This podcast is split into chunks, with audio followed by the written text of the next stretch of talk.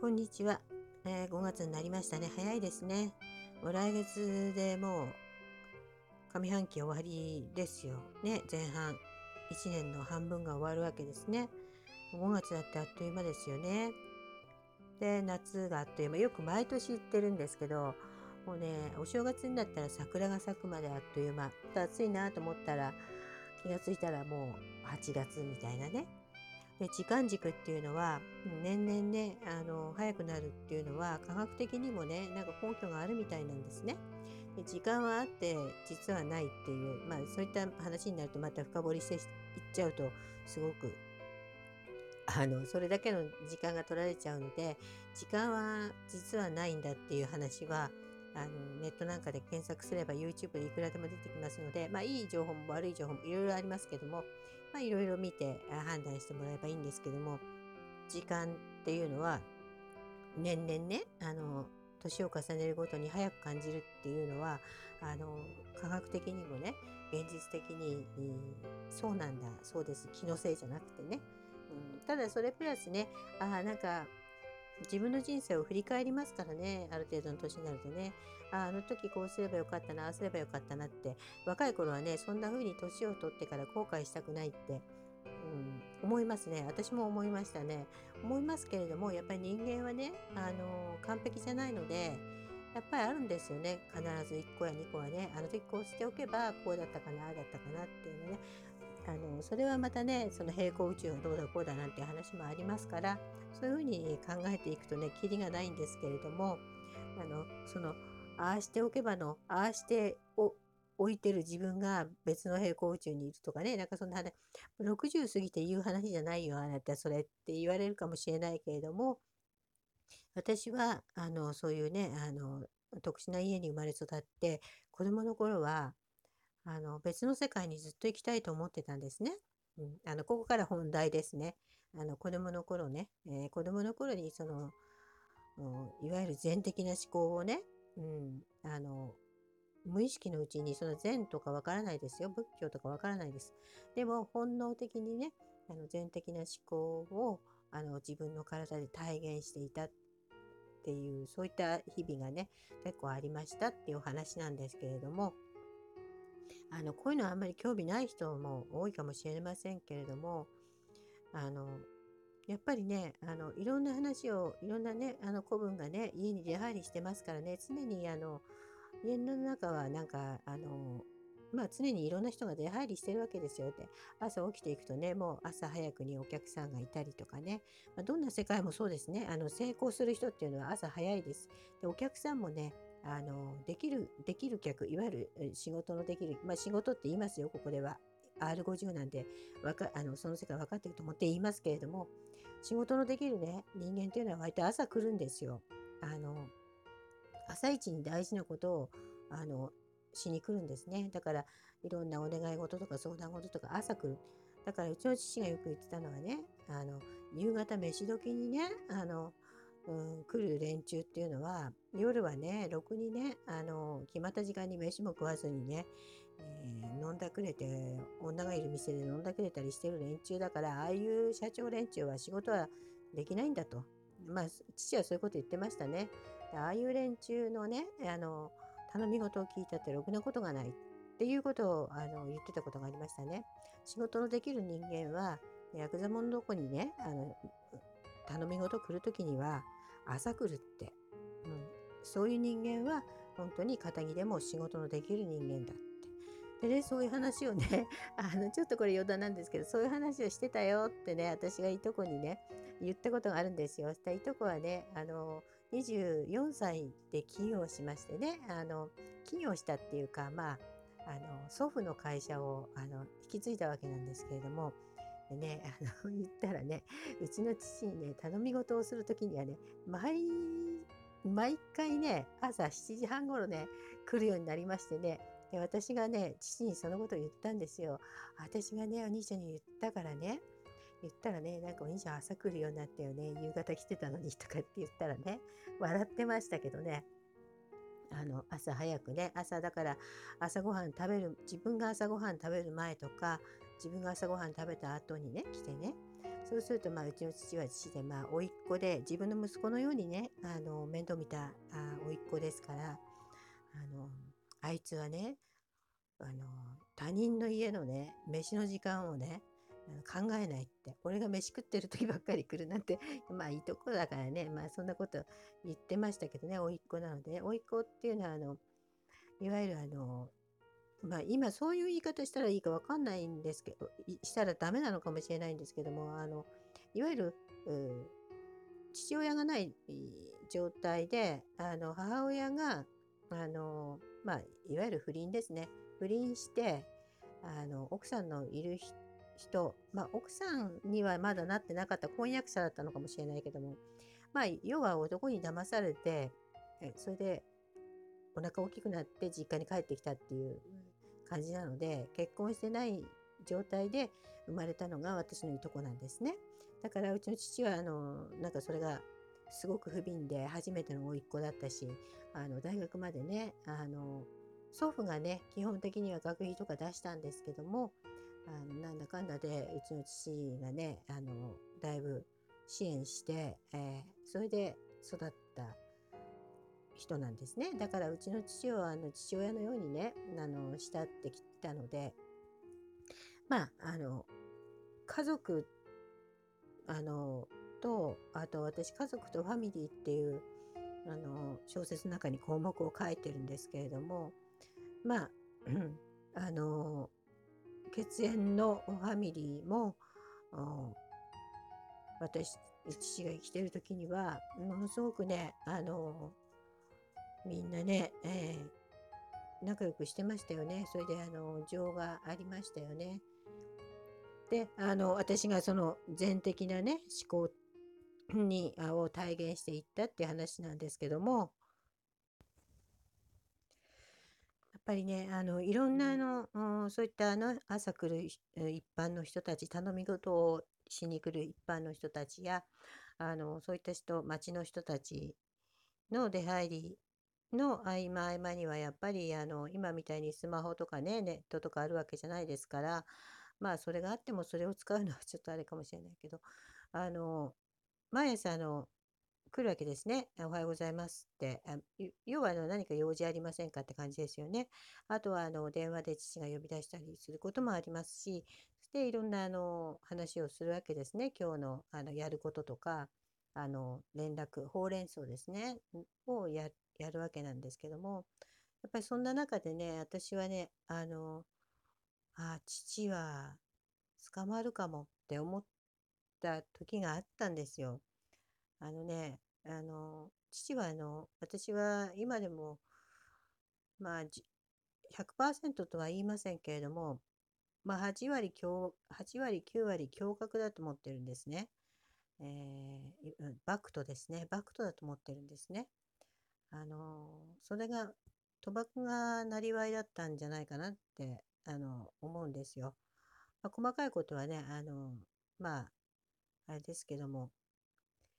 えー、まあ、そういうので、あの、まあ、小説に全部書いてあるので、小説を読んでもらいたいんですけれども、小説にね、そういったあのくだりも書いてますのでね、だから、こういったあの配信では、あの、それは語りませんけれども、あの、なんかそういう話、あの、いわゆるあの賭博会長のに関する話をしてたんですね。で、私もその時には漠然となんですけど、あなんかこう、違反なのかなって、やっちゃいけない、法律ではやっちゃいけないことになってんのかなっていうのを、が漠然と分かり始めた頃だったんですね。まだ小学校の低学年ですね、1年生とか2年生とかね。そういう時にね、やっぱりね、お父さん捕まるかも逮捕されるかもっていうのがもう頭の中で妄想がものすごく膨らむわけですよ。でね、あの、それをやっぱり頭の中から消したいっていうのもあったりとか、あと、やっぱり今この生きてるね、今私がいるこの環境、現実は夢なんだって思いたいとかね、あの、私はあの、これは多分夢の中でね、実際は多分ね、サラリーマンの子供でね、優しいお母さんがいてね、なんかどっか団地に住んでてねとか、なんかそういう現実を現実にしたいみたいな願望があったんでしょうね。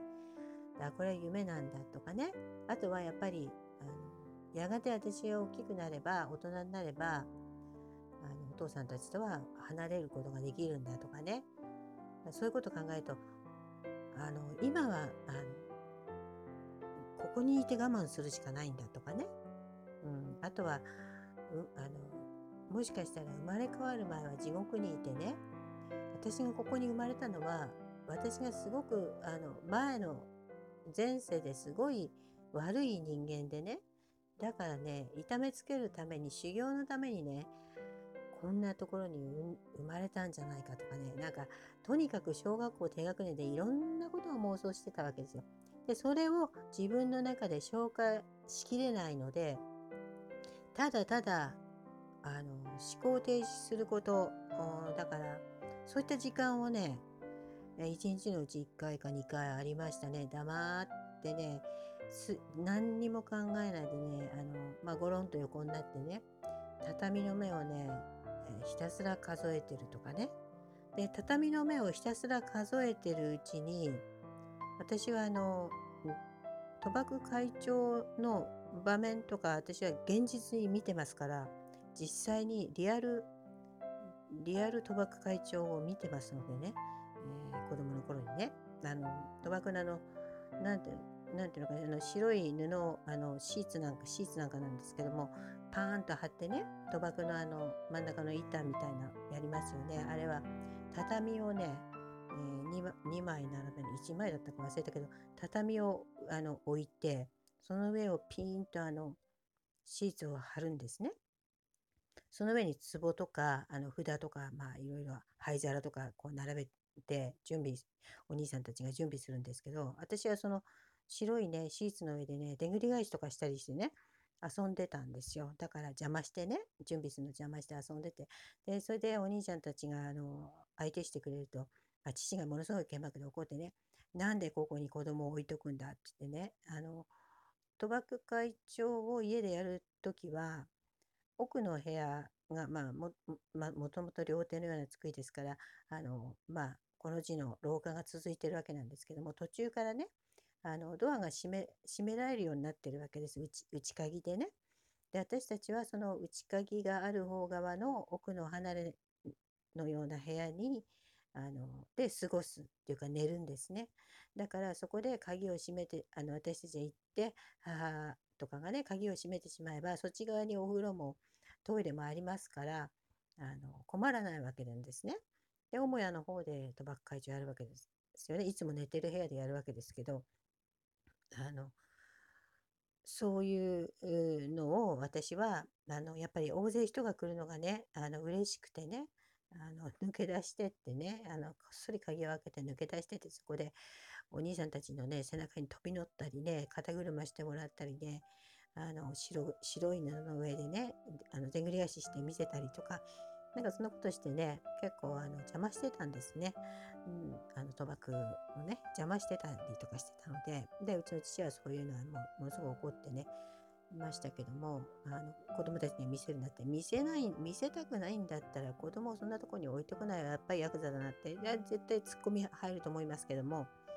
あのもうねあのそういう声はいいんです。あの R50、R60 の方だけが聞いてればいいと思ってるので。でまあそんな時代ですよ。そういう反面ね、やっぱ子供だからそういった無邪気な気持ちにもなるんですね。人が大勢来ると嬉しいから。でもそういう場面を見てるから家でねぼーっとあのお留守番してたりなんかすると悲しくなるんですね。で畳の目を数えながらねあの1234ってだんだんだんだん涙が溢れてくるわけですよ。そうするとねあのこう畳の目を数えた先あの目がね潤んで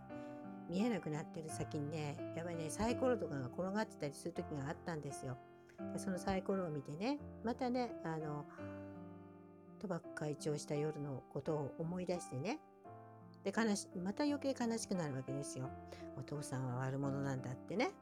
お父さんはきっといつか捕まるんだって言ってね。なんでお父さんはあんなに優しいのにとか、なんであんなにね、あの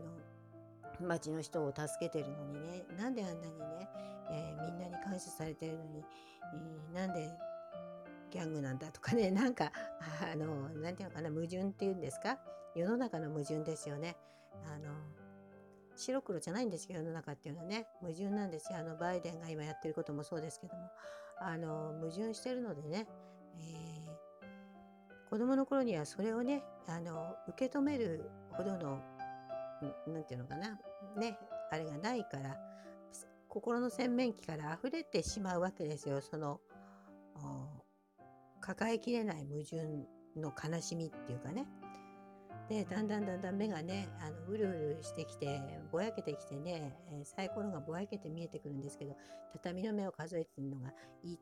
123って数えだんだんそのうち長半長半って数えるようになってね。あの長半長半長半って言いながらねああだんだん頭の中が真っ白になっていって。でそのままあの、うん、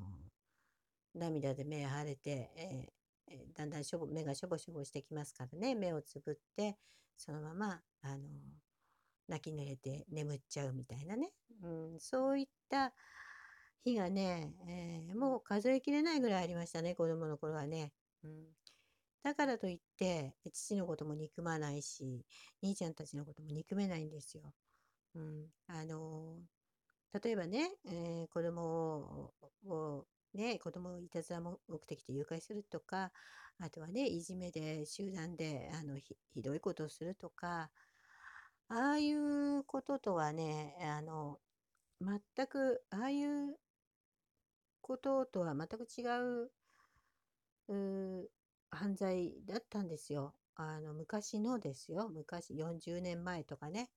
えー、50年前とかのヤクザっていうのはそういうのじゃない。だから素人とか、あの、いわゆる素人に手出すようなやつはどのこうのとか、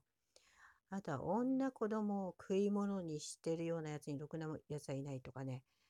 あの、そういうことをね、よく父は言ってたんですね。あの、もちろんね、あの、飲み屋さんからの上がりなんかももらってたと思いますよ。まあ、父が直接じゃなくてもね。ただ、その飲み屋さんには、その、飲み屋さんに働く女性っていうたち、女性たちっていうのの、やっぱりその、うん、どうしてそこに働いてるかっていう経緯っていうのはあのほとんどね、えー、別にそういう仕事いわゆる税源ですね税源税源みたいのがいたんですよ昔は税源っていうのはもちろんヤクザとも付き合いはあるけれどもあの一般の飲食店業界とも付き合いはあるし警察とも付き合いはある税源っていうのが認められてましたからね昔昭和33年までですね。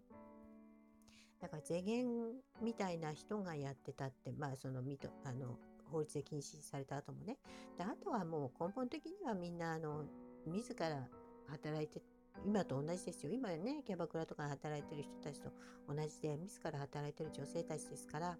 だからそういう人たちを、女子供を利用しての女っていう対象としてはもちろん言いませんけれども、あの、弱い者いじめをして、えー金にするほど落ちぶれちゃいないみたいなね。なんかそういったのがありましたよね。よくそういうことを言ってましたよね。だから警察で刑務所に入って一番あの刑務所の部屋の仲間にいじめられる相手にされないのは子供を子供をねあの殺したやつと子供に性的虐待を加えたやつだと。でそのそういうことを父が言ってた時代には親が子供を殺してとか親が子供を性的虐待加えてっていうのニュースとかがそんななかったので多分父の頭の中にはそういったのは頭にないなかったと思いますけどもまあ要はそういったのはもう畜生にも劣るっていうんであの一番ねあのじめられてたらしいですよ。で、次にいじめられるのが警察官だって言ってましたけどね。まあそんなことを、まあ私に言ってるんじゃないですよ。父も私にそんなことは言います。あの、誰大人同士でね、話してるのを私があの、しれっと聞いてただけでね。うん。ただ子供の頃もね、あんまりそういった話は私の前ではしなかったですね。私がやっぱりいろんなことが分かるようになってからですね。高校生とかね、そのぐらいになってからですね、そういうことあの若い人の人と話してたのはね。だからあの昔と今は違うですね。で警察はけあれですからヤクザと警察はねあの割とつながってましたからね。今は何でつながってないのか。まあ、ここにもアメリカが関係してるんですね。あの防体法っていうのはアメリカからの要請もあったんですね。で、それなんでアメリカからその防体法を、まあ暴力なり、うん、根絶っていう要請が来たかっていうと、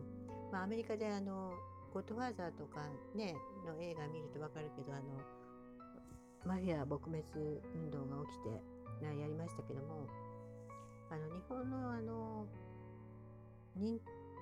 人形っていうか、ヤクザの、当時のですよ、50年ぐらい前までのヤクザの組織と、あの、アメリカのヤマフィアっていうのは、まあ、似て非なるものなんですけれども、うんまあ、アメリカにしてみれば同じな同じに見えるわけですよね。であとは、あれですね、あの、総会屋とかが出始めましたからね、あの、防体法ができてから、やっぱり苦しくなりますから、やっぱり総会屋家業みたいなのが始まるわけじゃないですか。総会屋をやってる連中っていうのは、まあアメリカにとってはね、邪魔、邪魔だったですよね、きっとね。まあ、組めない相手だったでしょうね、きっとね。うん。まあそのバックにはね、えー、だからもう本当世の中ってね、すごく複雑なんですよね、すごく。だからといって正当化してるわけじゃないですよ。もう二元論で言うからね、じゃあ正当化してるのかって、じゃあこうなのかって、まあ、いわゆるオンかオフか、消すか保存するかみたいなねそういった時代に今なってますからあれなんですけどもだからね私の書いた小説っていうのは本当に本当にね R50 で R50 でなおかつね映画とかが好きな人本を読むのが好きな人じゃないとあの理解されないんじゃないかなって思ってるんですね。まあねあの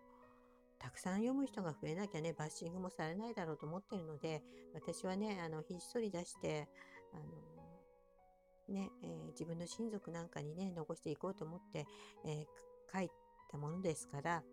あの、それでいいんですけれども、あの、私が書いたものは、あだから、いつも言ってますけど、V シネを見たい人が楽しめるものではない。ね、ヤクザの世界に興味があって、オラオラな人生に憧れる人が読むものではないんですよね。うん、あのそうじゃなくて、家族とか、あの命とか、生きる上で大切なものとか、いろんな人たちの底辺からてっぺんまでね、いろんな人たちとの関わりの中で、私の結婚式には大臣も来てますからね。ではあの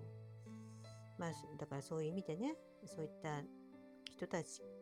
から本当にあの物乞いまで、